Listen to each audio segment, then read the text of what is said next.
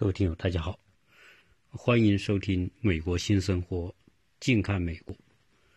最近有听友在留言当中问，为什么啊最近这两天没有更新啊？实际上呢，啊如果你看到这种没有更新的情况呢，你就可以到白眉鸟书的微信公众号，名称就是白眉鸟书，你可以看到一些啊内容，有可能在微信公众号上面呢。会有相关的内容，啊，这些可能是你在我们的这个喜马拉雅这个平台上不一定有的内容。好，那么今天呢，跟大家聊一个啊，很多家长感兴趣的话题，就是留学啊，因为这次疫情呢，将对世界带来深刻的影响。这种影响不仅是我在过去的呃。喜马拉雅的美国新生活里面聊到的那些话题啊，因为那些呢，我是聊到过疫情将对世界带来的种种的严重的冲击和影响。那么关于留学留学这个话题呢，自然也是疫情之后啊会影响到的一个重要的内容。因为现在对中国而言，我们的教育体系啊。应该说分两部分，一部分就是国内的教育体系，特别是高等教育；第二部分呢就是留学这个体系。但是呢，留学的这种发展和演变，随着疫情发生之后呢，啊，将会带来更大的政策上的不确定性。啊，最近北京大学汇丰商学院的。那个何帆教授呢，就写过一篇，谈过一个关于疫情之后留学的走向问题。啊，我想很多听友也看了那篇文章，我觉得分析的还是非常的全面。啊，疫情之后的国际环境对于中国留学生将带来极大的不确定性，呃，更确切的讲，就是将给中国学生的留学之路带来。更多的坎坷啊，或者不利的因素，为什么会带来这些坎坷和不利的因素？啊，是不是疫情带来的？啊，实际上呢，还真不是疫情本身带来这种，啊，这个实际上是中国和西方这四十年的这种发展变化所形成的这种较量关系决定的。实际上，中国的留学生。留学之路啊，啊，是从改革开放之后开始，从大概八零年左右，中国就陆续派的留学生到西方国家去留学，啊，我记得我在研究生时候的那些老师，他们很多也是在八十年代出去留学的，呃，钟南山啊，他是在四十三岁。在八零年左右，啊，到英国去做访问学者，啊，所以实际上从中国改革开放之后，中国急需打开国门向西方学习，因为在那个年代，中国和西方啊在全方位上面都存在巨大的差距，啊，这种差距不光是说经济发展程度的差距，那我们是还在农耕时代，西方国家已经是啊。高度发达的这种资本主义的世界啊，商商品经济极其丰富啊，所以呢啊，教育我们在经过十年文革啊，基本上教育给荒废了啊，到后来才恢复高考，恢复大学，那些老师原来都当这个什么这个臭老九啊，走资派等等，最后打进牛棚啊，在邓小平。的这种改革开放之后呢，啊，我们是老三届嘛，七八年啊，七七七八年这个时候呢，就开始陆续恢复高考招生啊，所以从那个时候呢，呃，我们由于跟世界的教育相隔太远，也就是说，这个啊，我们对世界教育的主导的趋势。那个时候并不是特别了解，所以呢，啊，派了很多的留学生。当那个时候都是公派留学生出去，啊，那到了九十年代呢，啊，我们读研究生，啊，就开始有一些同学他们去出国留学，啊，考各种学校。但是九十年代呢，出国留学仍然是少数人的这种决定啊，因为那个时候啊，啊，第一。大部分家庭他没有这种承受能力。第二呢，对出国留学是怎么回事都并不了解，啊，很多那个时候出国留学的多半是什么？多半是有海外关系的，比如说家里有人在海外，亲戚朋友，啊，他们了解西方的教育，然后呢会给他们做一些引荐。实际上，九十年代要出国留学，啊，如果是以自费留学的话。并不是那么难啊，因为实际上，西方对中国也很好奇，所以他们也想通过吸纳中国的留学生来了解中国。所以那个年代啊，只要你有海外关系，给你做一些引荐啊，然后呢，你去申请，你在国内读过大学，要去国外读个本科或者读个研究生是不难的啊，因为直到今天。我想那个年代，除了没有电脑系统之外，那个年代在申请学校和现在也主体的流程是差不多的啊。所以呢，呃，只是那个时候大家没有这个途径了解，所以那个时候呢，只有少数人能够出国留学，或者是有些同学之间相互的这种介绍啊。当然那个时候呢。啊，自费留学出现，那自费留学是一个，这个费用是一个问题。毕竟那个时候中国在九十年代，那工资收入都是很低的。大家，我记得我们那时候出来工作，一个月就几十块钱啊，不到一百块钱。那你想想，那个时候要换成美金到国外来，一般家庭根本是承受不了。所以那个年代，如果是出国留学的人，啊，除了有关系在海外。其次就是什么呢？就是要靠自己。所以，大家啊拿到国外学校的录取通知，然后呢办成了签证，啊，大家才能到西方国家去，比如到美国去。啊，我们看到这个中国合伙人合伙人里面讲这个，原来俞敏洪他们那个年代那是北大呀，那那个差距呢，就是北大、北京那些高校还是。比其他的地方的高校，它的信息量要大很多，啊，所以呢，啊，我们看到中国合伙人里面那个俞敏洪的那个角色，啊，每次去签证都被拒签，啊，这就没去得了，啊，如果那个时候能够把签证办好，到西方去上大学，实际上他们能带的钱，大部分人是有限的，没有家里都没多少钱，可能就是带个几十美金。是一百美金了不起，就这个样子。然后到了那边上学之后呢，要去打工等等。啊，所以在八九十年代出国留学，如果是公派的，那公家会给学费，会给生活费还好；私这种自费留学的，那基本上你就得靠一边打工一边上学。所以那个年代的留学真的是很辛苦啊，就是。完全要靠自己努力来打拼，啊！但是在那个年代的留学生，相当一批的留学生，他们在国外留学是学有所成的，啊，相比于现在而言，啊，他们的学习的成果丰富，他们获得的这种收获比现在留学生可能还多，啊，所以这个是很大家可能不太容易理解。那个时候又穷，对吧？你然后呢，到那边还要去留，还要去打工赚钱，然后还要完成学业，啊，美国的学业以我们所了解的情况来说，那可不是中国的大学进去之后怎么混一混都能弄个毕业。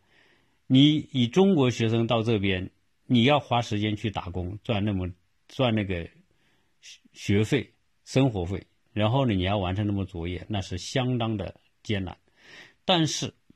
我们可以说，那个年代的那些出国留学生是中国的真正的学界里面的精英啊，因为他们本身的基础好，学习能力强，啊，然后也够刻苦。更重要的是，他们走出来之后，只有一条：学完学业，拿到毕业证。啊，这个因为他不可能有第二条路可以走，所以那个时候的学生、留学生，可想而知他们的努力程度啊，是绝对是现在的学生没法比拟的。到了九十年代后期之后，自费留学就开始多起来了。早期八十年代初，那是公派留学为主；到了九十年代，开始发生变化，一部分公派，一部分自费。啊，到了两千年之后，那自费留学就成为留学领域的这个主要的构成。再往后，到了二零一零年之后。那中国的留学潮就爆发式的增长，而且这个留学就不光是少数几个国家，现在是在全世界各国都有中国的留学生啊！你不管是讲到非洲，讲到俄罗斯啊，讲到什么这个欧洲啊、中亚啊、东南亚、拉美，那哪里哪里都有中国留学生啊！所以呢，中国留学生这个由于啊，在二零一零年之后。取得的经济成就，家庭能够支付留学这个支出的这个家庭越来越多啊，所以呢，啊，中国成为全世界留学生的主要生源地。好，那么到了二零一零年之后，再往后，实际上中国留学的顶峰期是二零一五到二零一七年，这几年每年。到世界各国留学的中国学生最多，特别是到西方国家留学的，一定是以中国学生为主，啊，甚至在很多的学习这个西方大学里面，美国的、英国的大学里面，一个班里面一半以上是中国留学生，啊，这可见什么呢？中国留学生，啊，在平民化之后啊，也就是说，普通老百姓的子弟也走向留学之路之后呢？啊，就带来巨大的生源的扩张。可以说，改革开放之后，从八零年代初到二零一零年这三十多年，中国的这个科技经济的发展和留学的规模是同步增长。留学打开了中国。学生和世界的联系通道，更重要的是，中国知道西方的科学的走向和研究的方向、前沿阵地，这些都有机会接触。所以，实际上这三十多年，留学极大的缩短了中国和西方世界在科技领域里面的差距。再加上中国的市场经济环境的改善，带来了中国的大量的创业潮，而这个创业潮和留学和西方的这种新兴科技的结合，特别是在两千年起，啊，为中国赶上互联网这个时代创造了极好的条件。所以，留学啊，对中国的。科技进步和经济发展带来了不可估量的这种推动作用。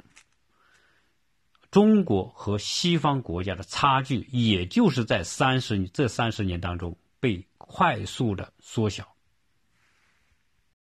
应该说，在二零一五年之前，西方国家对中国的留学都是持鼓励和开放态度的，啊，因为留学。是西方国家获取服务、贸易盈余的一个重要通道，特别是美国。美国每年全世界一百多万的留学生来给美国高校送来了源源不断的这种这种学费支出和各种消费支出。那中国更是首当其冲。中国在二零一七年大概占美国海外留学生的将近三分之一。中国海留学生为美国带来的经济收入高达两百多亿美元，啊，这是相当高的一笔，而且这个两百多亿美元基本上是美国的这种教育的服务带来的。它不像其他的贸易，我还做制作很多产品卖给你。美国的教育产品是什么？就是你在这里上课、学习、完成这一系列上这种这种任务，啊，你要付这些学费，对吧？美国的这个学费是相当的高昂。我我以今天来看啊，我觉得美国的学费跟中国比那要高，确实要高很多。一般的在美国，少则一年五万美元，这是这是起码的。那有时候多的还不止五万美元。如果你是读到一些私立学校，又拿不到足够的奖学金的话，那更高，可能一年高达十万美元，都是很很正常的情况。那由于中国很多富裕家庭，我们说很多中产家庭，或者是很多这个各种背景的这种有有有一定财力的这些学生呢，他们不光在这边留学。他还做各种投资，甚至购买房等等。这样一来呢，实际上留学给美国带来了一笔巨巨额的服务盈余啊。英国也一样。但是在二零一七年之后，这种情况就发生了变化啊。我们都知道，二零一七年是中美贸易战。那这中美贸易战为什么要打，对吧？那表面上是很明显，就是说。哎，美国说，我为什么要打这个贸易战？是因为我们出现巨额的贸易赤字，贸易赤字都谁给我的？都是你中国给我的，啊！所以我们看到这个美国总统不停的说，过去的美国的这个总统都没做对事情，啊，让中国赚了美国很多钱，现在不行，要改变这样，改变的方式就是向中国征税高额的关税，啊，通过。贸易战来平衡它的贸易盈余，对吧？这个好像说起来很明，呃，大家很很能很能理解他为什么要这么做。但事实上，它深层的还不是贸易盈余，深层的是因为中国发展的太快。中国发展快，中国在经济体量上向美美国接近，对吧？中国成为第二大经济体。中国的 GDP 大概十万亿，美国那个时候十八万亿，到现在呢，中国十二万亿，美国二十万亿，就是这个距离已经相差不是那么大。美国对于这点是非常的警惕和害怕，啊，美国要打贸易战，实际上是以贸易战为名要削弱中国的制造业，因为中国能够成为世界第二大经济体。主要是中国制造业的强大，不仅制造业强大，中国的产业链相当的完整，它可以形成一个自我循环。这个是美国最为害怕的，所以美国打贸易战实际上是要打中国的制造业。我们看到美国对中国的这种复兴计划非常的担心和害怕。中国有二零二五，那中国的二零二五对美国来说，它已经是感觉到巨大的威胁，因为中国二零二五是要在 AI，在整个的高端制造业，甚至在信息产业，要绝地反击，要要超越美国，这是中国的目标。对于这个目标，美国是绝对无法容忍的，因为美国。它之所以还是超级大国，就是因为它在尖端技术领域里面的领先。虽然它在普通的制造业，它已经空心化了，但是它凭着那种尖端技术领域里面的领先和绝对的控制地位，它仍然可以稳住世界头号超级大国的这样一个地位。但是如果在信息产业、高端制造业，被中国超越，那美国就彻底玩完了，啊！因为一个国家的实力取决于它的经济啊，如果经济和技术、科技领域里面中国能够全面领先的话，那美国毫无疑问，它的时代就一定会结束。所以，本质上来说，贸易战就是中国和美国在未来的这种竞争主导权上的这个一个较量啊。所以，美国不遗余力的这种推动贸易战，而且这种贸易战的手段是极为极为的不按常理出牌，怎么能掐住你？怎么能打死你，我就怎么做啊！因为这个牵涉到什么，就像是说，这是在舞台上的最后决战，而且这个最后决战是以生死来论结果的啊，所以才会看到美国在很多方面的一些措施是要置中国于死地，包括中国的五 G。包括华为和中兴，啊，这一切都看得出来。后来，啊，跟中国要签订的那个这个第一阶段的贸易协定，啊，美国要利用它的条件，占尽最大的好处。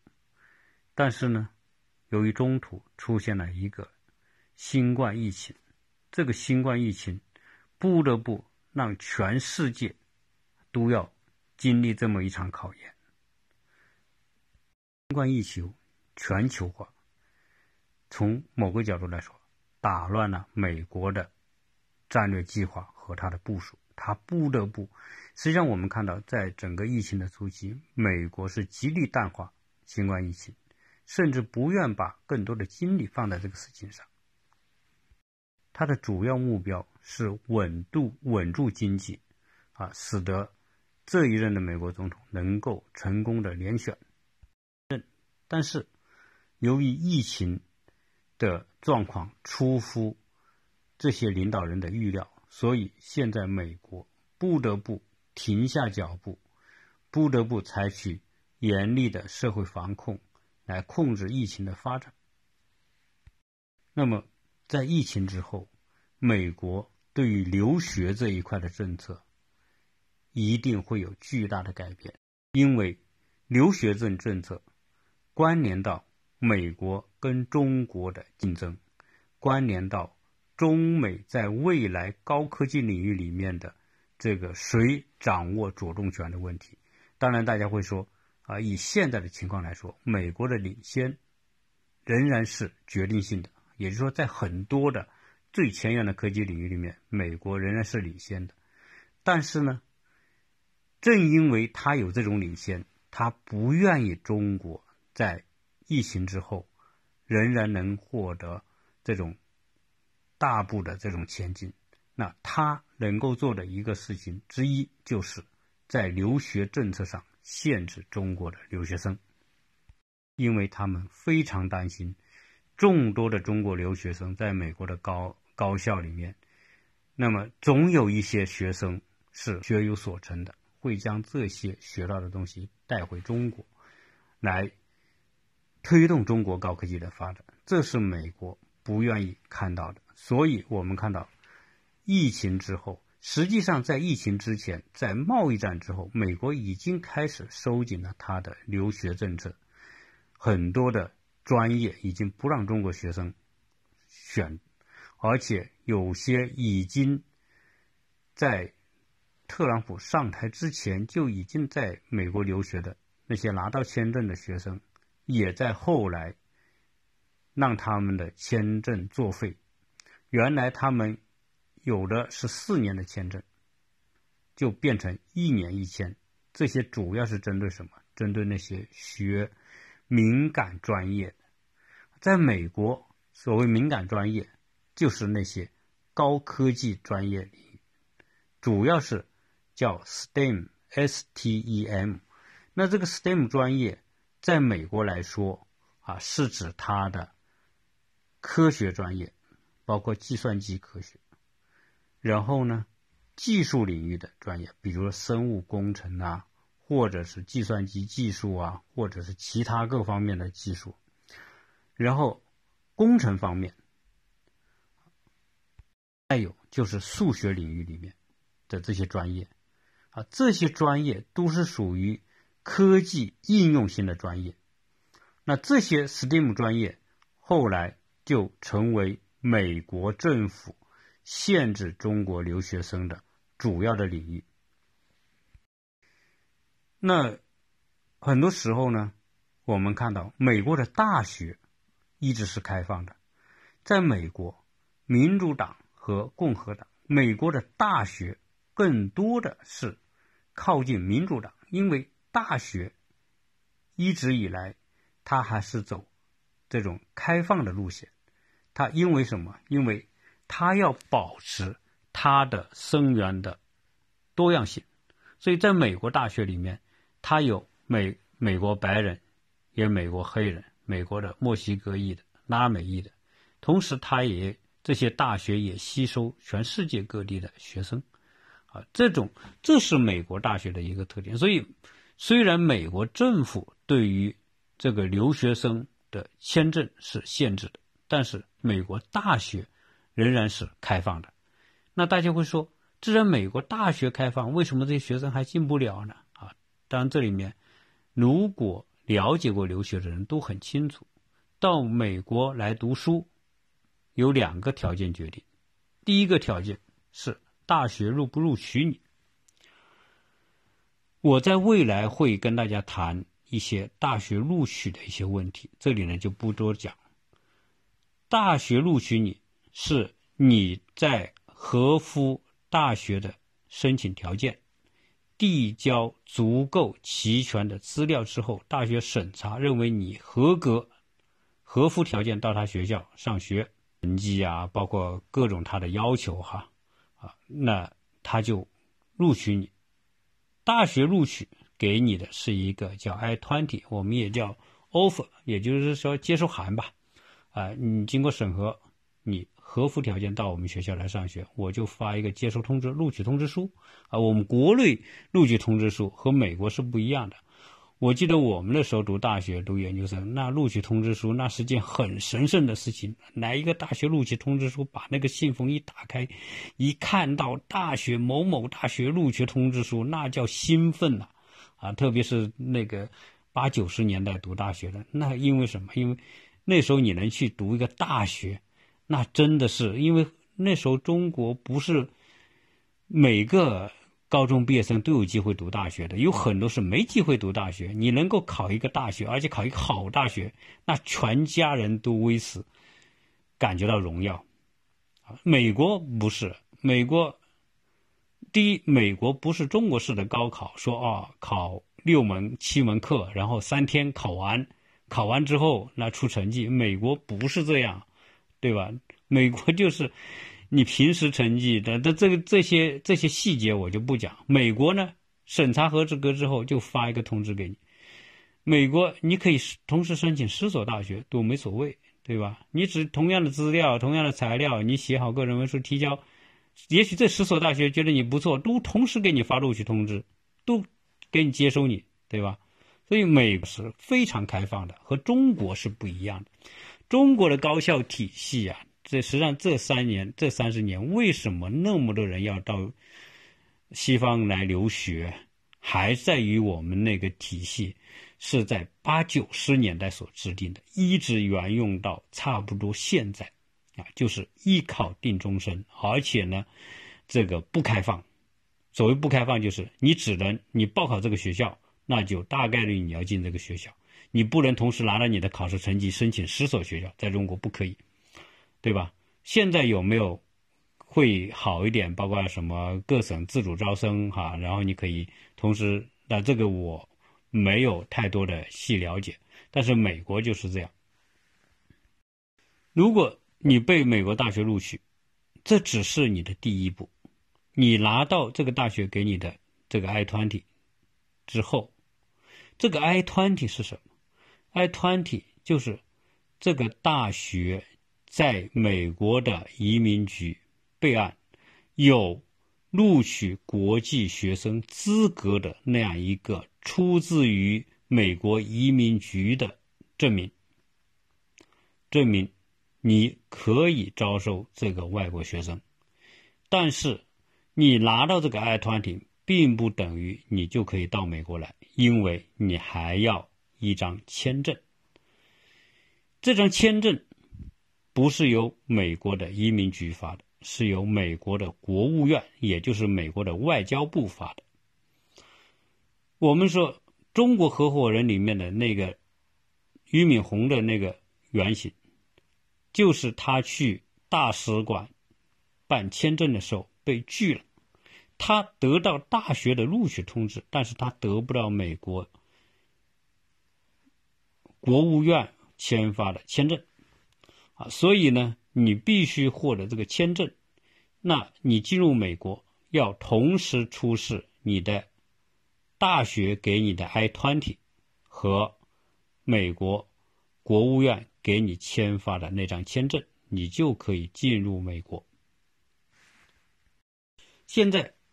美国大学仍然是欢迎全世界的学生，对吧？第一，美国很多对世界的国际留学生的学费是特别贵的啊，特别是私立学校，那是极贵极贵的，一般一年十万八万美元，那是很正常的。那特别是那些什么常春藤啊，那些很好的那些私立学校，公立学校的学费会比私立学校要低很多。好，学费，国际学生是这些学校呃获得收入的一个重要的渠道，所以大学仍然是保持开放。但是美国的官方，美国的国务院被就是在美国政府的这种安排之下，那他就限制给你签证。所以未来在疫情之后。对中国学生的留学签证的限制，肯定只会加强，不会减弱啊！这是一个可以肯定的事情。也就是说，申请到美国的大学来读书，如果你要读的是那些技术类、科技类的，美国政府认为是敏感专业的。那你会越来越难，这是第一。第二，美国的留学费用是每年都是上涨的，就是它不存在说它的这个学费会下降的，每年都涨。啊，一每个学期，公立学校，对吧？给你涨个几百美元，私立学校可能涨个几千美元，每年都涨。那么，接下来是一个问题：如果你不能读 STEM 专业，那些科技类的专业，那你读的是其他非科技类的专业，是美国政府允许你的专业。那你看，最近看到美国的某一些保守的议员就说，中国留学生，你来我们这里学社会科学、学哲学、学莎士比亚戏剧，可以来，其他的专业不要来。当然，这这只是他们的提议了，啊，还没有真正的成为法律。那么，这种情况之下，你还要不要让自己孩子来这边读，对吧？这是一个一个问题要考虑。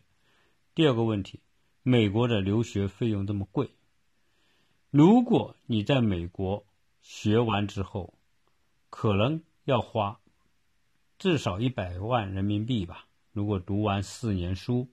下来，如果你读私立的还不止，如果你还再读个研究生，那更不止了。也就是说，你要花一笔巨款让孩子到这边读书，读完之后，如果你学的又不是那些很热门的专业，接下来你回国，你你在美国，如果你没身份，当然你就很难找到工作，给中国的这种工作签证的机会。越来越低，越来越少。你找不到美国的工作，你毕业之后你就必须回国。回国之后，你要面临着在国内就业。那以你这种不是很热门的专业，在国内可能不一定找到特别好的工作的情况之下，那么你收入和国内的大学生没有太大的区别，高个一两千块、几百块，对吧？这种可能性有，但是你要高个。几万块，这是不太可能的事情啊！所以，对于留学的投入产出的回报比会越来越低那又是另外一个问题。当然，这个问题对于真正有钱的家庭来说不是问题，但是对普通的中产家庭，让小孩来留学，那就是一个要考虑的问题。像这一类的话题，在我的历次谈美国留学的节目里面，都或多或少都谈到，但是没有结合，没有结合什么贸易战和新冠疫情这两件事情，那。谈的内容就会有很大差别，因为毕竟疫情是才发生的事情嘛。疫情之后，我们看到的这种西方国家对中国的那种排斥，啊，几乎成为西方国家的某一种共识。所以，我们看到西方世界对于中国的崛起是相当的警惕。这里面，我们说。更多的是这个政治集团对于中国崛起的担忧，这种冲突是不可调和的。就说中国崛起，中国在很多领域超越西方，或者中国成为世界第一大经济体，这是西方所整体形成的共识，是不愿意接受的。所以呢，接下来的。中国和西方的这种摩擦、冲突，甚至对抗，也就变得不可能有方向性的改变。所以，接下来中国势必要面临啊这个方面的严重的挑战。而对于留学来说，自然和这个主旋律是不可能。所以，一方面申请。好的专业、好的学校越来越难。第二，投入那么大，未来回中国就业也没有什么优势。那留学到底还值不值？就是何凡教授讲的，这种留学的溢价已经不像过去那么明显，甚至有可能它就消失。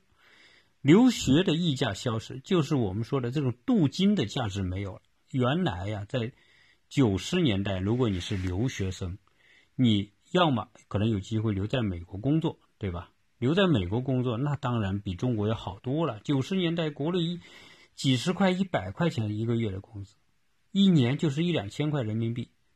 那个时候，如果你要留在美国工作，那好歹也是两三万美元，对吧？如果你读了个硕士，甚至读个博士，那这个待遇相当不错。那那那跟中国比，那是差的太多了，对吧？好太多了。如果遇到一些厉害的，他会预计到什么呢？美国的这个今天就是中国的明天。所以我们看到，在八九十年代和两千年左右，很多的留学生。